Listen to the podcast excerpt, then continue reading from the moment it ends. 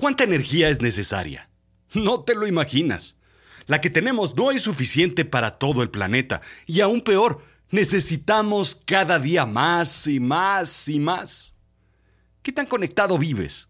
¿Cuánto dependes de la energía? ¿Cuánto usas y cuánto te falta? Sí, más, más, más energía. La realidad es la verdad, lo efectivo y con valor práctico, en contraposición con lo fantástico e ilusorio. Lo absurdo es extravagante, irregular, irracional, disparatado, puesto a la razón, chocante y contradictorio. Bienvenido a Azul Chiclamino, la realidad de lo absurdo. Yo soy Rodrigo Job y yo te cuento.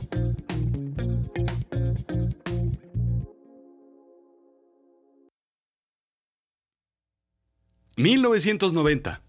Caminaba por el TEC de Monterrey con un supermoderno cuaderno Five Star Mid de espiral metálica, un lapicero Shaker Pilot, una pluma Uniball Mitsubishi negra, punto medio, y una goma retráctil. Ese era el kit del ingeniero en los noventas. Claro, la calculadora HP 48SX, la café. La 48GX, la azul con morado, para algunos compañeros que la compraron unos semestres más tarde. Hacía cálculos complejos, era programable, incluso... incluso se apareaba. Como lo escuchas.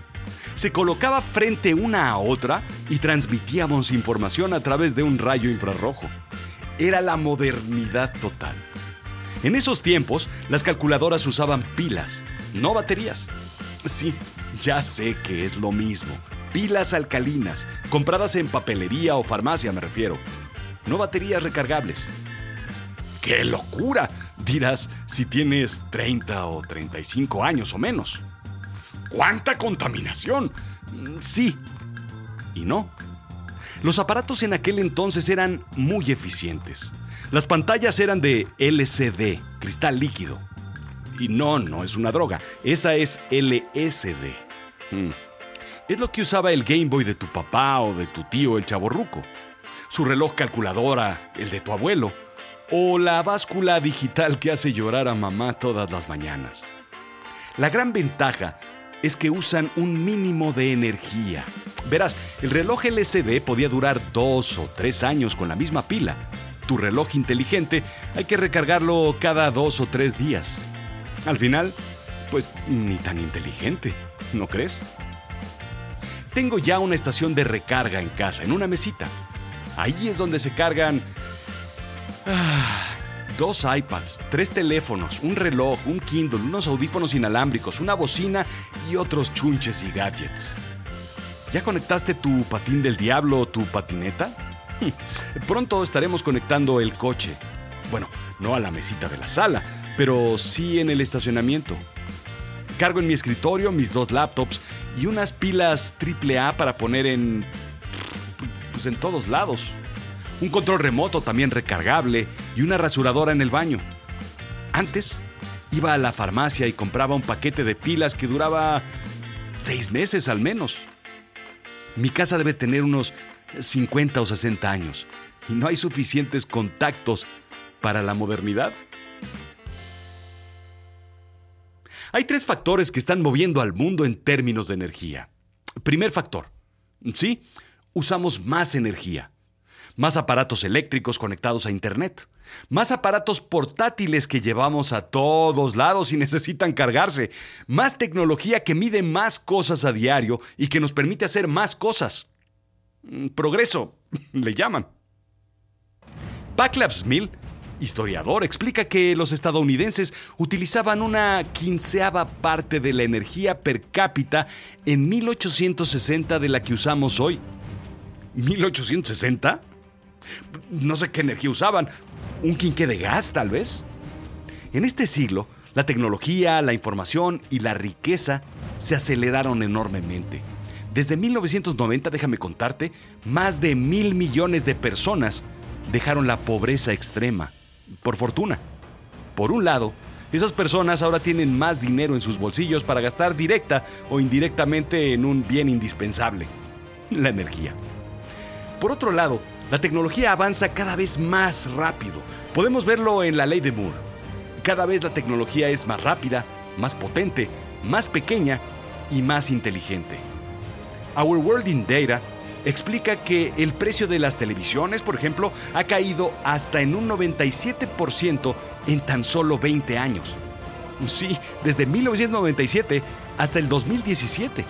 El precio de los juguetes se ha reducido en un 69% y el software en un 67%. En contraste, por ejemplo, la educación ha aumentado un 150% en el mismo periodo. Ha aumentado. Y la atención médica, 100%. Al final, el mundo tiene más televisiones y menos niños y jóvenes con acceso a educación.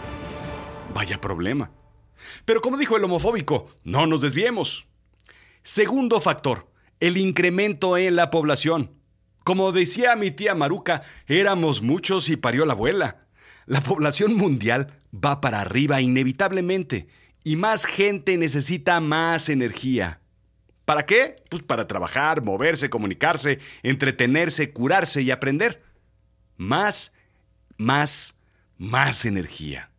Y para acabarla de fregar, es evidente que no solo necesitamos más energía, sino energía más limpia. ¿Está sucediendo? No. Necesitamos más energía y más barata porque aún faltan mil millones de personas en el mundo que no tienen acceso a ella. Y muchos de nosotros estamos usando más de lo que en realidad necesitamos. Bien, pues ¿de dónde viene la energía? Sí, del enchufe me contestarás, pero el mundo de la energía es más complejo que ordeñar energía del enchufe. El carbón, la madera, el petróleo y el gas suman el 85% de la generación de energía actual. ¡85%! El restante son energía solar, eólica, hidráulica y biocombustibles. No estoy seguro de dónde clasificar la energía nuclear. Si en un lado o en el otro puede ser engañoso dependiendo de cómo se utilice y cómo se invierta en ella, y en sus desechos, por supuesto. Pero al menos el 85% de la energía que usamos es altamente contaminante. Y sí, cada vez usamos más. ¿Cuáles son los retos a atender? Evidentemente ofrecer energía a mil millones de personas en el planeta que no la tienen. ¿Sabes cuánto incrementaría eso en contaminación y en desechos? Uf.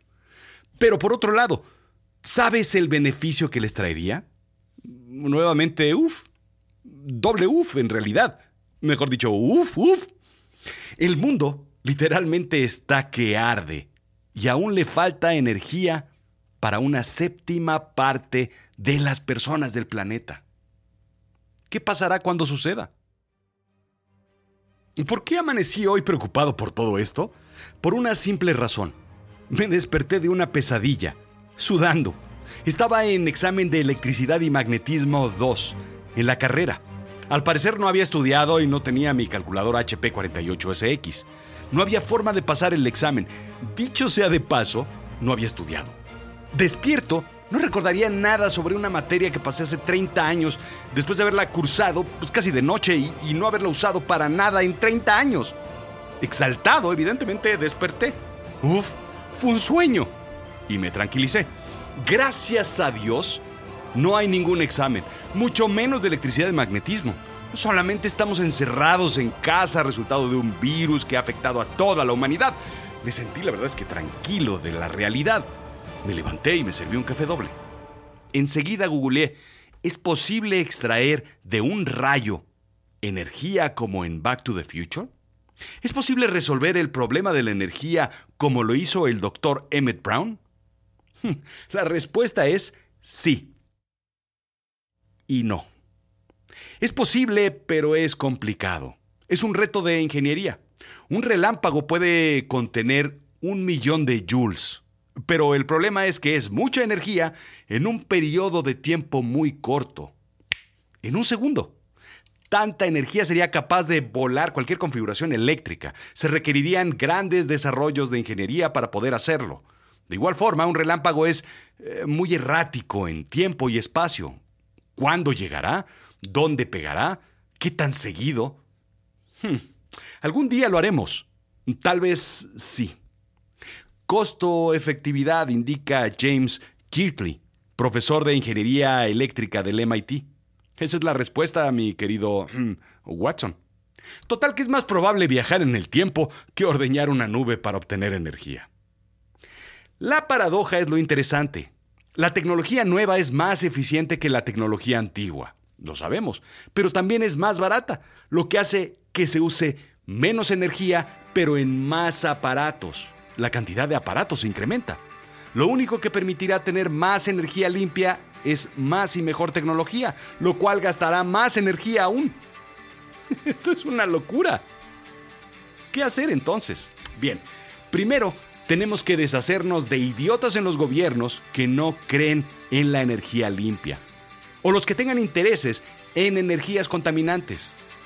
Los hay y son muchos, sobre todo en los países más desarrollados. Ojo. Segundo, crear y dar seguimiento a los acuerdos como el de París. El protocolo de Kioto fue uno de los primeros intentos para acercar y comprometer a los países industrializados a limitar y reducir las emisiones de gases de efecto invernadero. Si bien el protocolo de Kioto ayudó a reducir el problema de la capa de ozono, no ayudó a otras problemáticas. Estados Unidos, por ejemplo, uno de los países más contaminantes del mundo, es también uno de los que más se ha negado a seguir acuerdos de este tipo.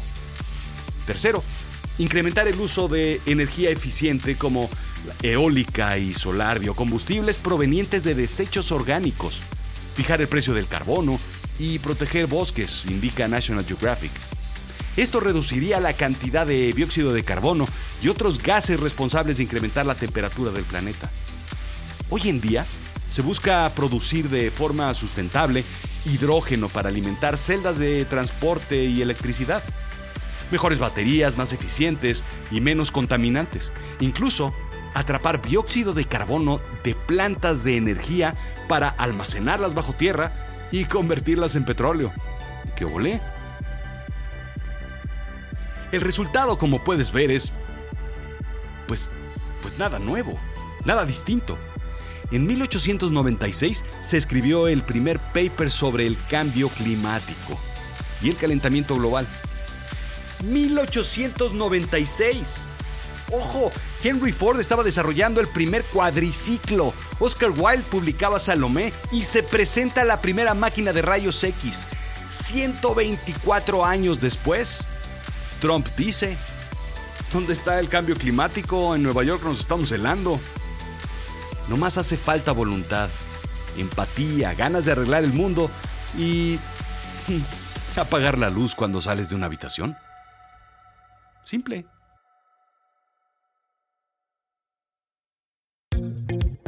Esto fue Azul Chiclamino, la realidad de lo absurdo. Yo soy Rodrigo Job. Sígueme en Instagram y en Twitter, Rodrigo-Job. En Facebook, en YouTube y por supuesto en azulchiclamino.com. No dejes de escuchar, por favor, te lo pido, no dejes de escuchar Avisen a Berlín. Es la primera serie producida por Azul Chiclamino Originals. En, pues sí, en avisenaberlin.com. Escucha todos los días en Facebook Live, Instagram TV y sobre todo Spreaker Live.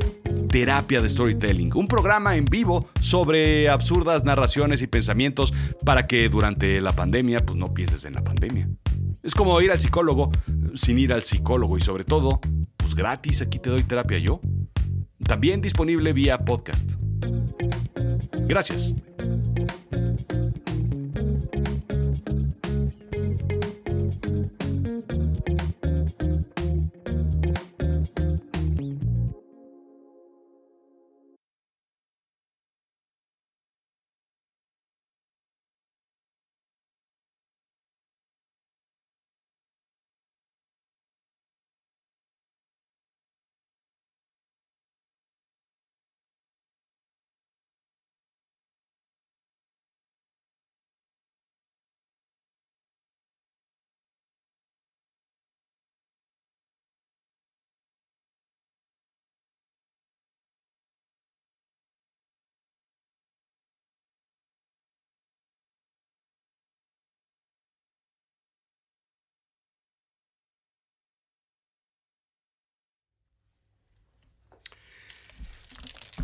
Pues es, hombre. En fin, lo que hay que hacer pues, es tomar medidas más extremas.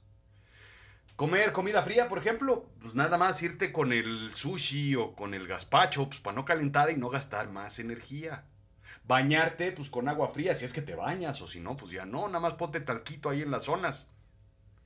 Más cobijas y menos calefacción. ¿Verano? pues verano ya lo decía Don Gato, hombre. El aire acondicionado de Don Gato, pues será brutal, ¿no? Sostenga el acondicionador en posición A, extendiendo las aspas refrigerantes hasta la posición B, de arriba hacia abajo. Coloque el aparato frente a su cara y empiece el proceso de refrigeración agitándolo suavemente de norte a sur, repitiéndose afuera el aire malo, adentro el aire bueno. Si no fuera el amado alcalde de esta ciudad, juraría que me acaban de timar, de estafar, de engañar, de asaltar, de robar. Me vieron la cara.